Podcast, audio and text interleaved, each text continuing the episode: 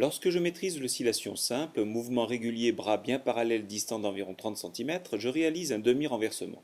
Je donne alors une impulsion légèrement plus importante, toujours en arc de cercle, vers le haut avec une des baguettes pour soulever et faire basculer le bâton devant mon visage. Celui-ci effectue alors un demi-tour en l'air et je contrôle sa réception sur l'autre baguette. Attention, si je le récupère trop près du centre, il se ralentit beaucoup, se déséquilibre. Si je le contrôle loin vers le pompon, il risque de repartir très vite et de me surprendre.